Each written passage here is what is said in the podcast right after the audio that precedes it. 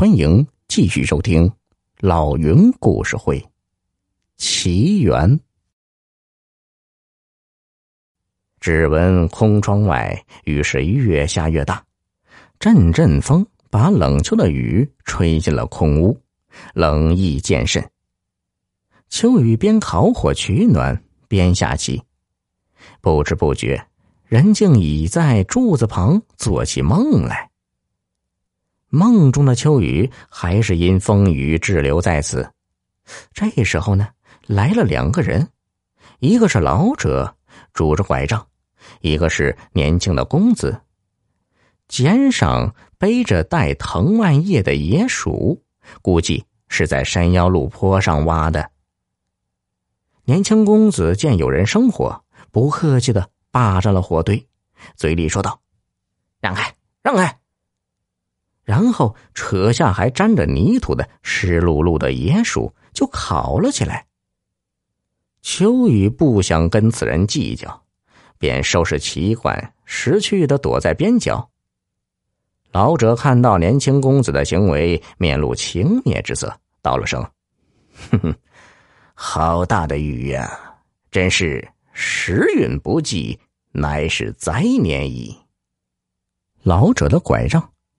杖头把手上雕的是一条三角蛇的头部，连着杖身，这倒成了一根蛇杖。老者拄着蛇杖走到火边，年轻公子不耐烦的骂道：“老不死的，去去去，本公子饿死了的。”老者却笑问：“请问公子尊府在哪儿啊？”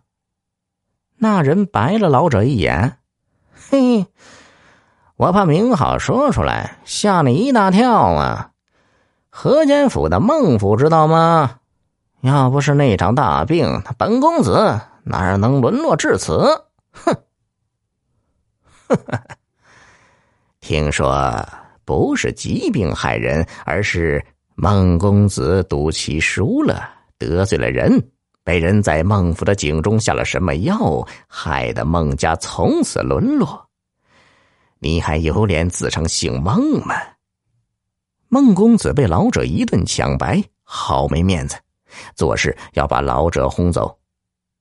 老者识趣的走开，却回过头来说道：“孟公子，奉劝你别饥不择食，小心命将休矣。”说完。老者坐到了秋雨的旁边。不一会儿，烤野鼠的香味传来，孟公子一顿狼吞虎咽。此时，却听老者自语道：“哎，这野鼠的本名，现今极少有人知晓了。它叫连心鼠，树叶呈心形，勿食之，命不久矣啊。”秋雨还真没听过，问道：“那不能拿来充饥吗？”老者摇了摇头啊。它虽香味诱人，食下去却是绑心的恶魔，束缚手脚，让人动弹不得。等昏厥过去后，在其周边会有一些恶毒的野兽，他们静等哪个人误食了。便会过来将其吃掉的。秋雨便要去阻止孟公子，老者却道：“若要解此毒，只需喂他一口血。嗨，算了，各安天命，来不及了。”说完，指了指廊上的横梁，要秋雨先行攀爬上去，然后把他也拉上去，不然。他们两人的命也是危在旦夕呀。见老者似乎不是开玩笑，但望着高高在上的横梁，秋雨手无缚鸡之力，根本没法爬上去。老者让秋雨踩着他的拐杖，秋雨竟然轻松的上了横梁。秋雨的手够不着老者，老者把那蛇杖递上去。不知是秋雨眼睛花了，还是蛇杖会延伸，秋雨一伸手就够着了，感觉蛇杖软如绳索，一用力便把老者拉了上去。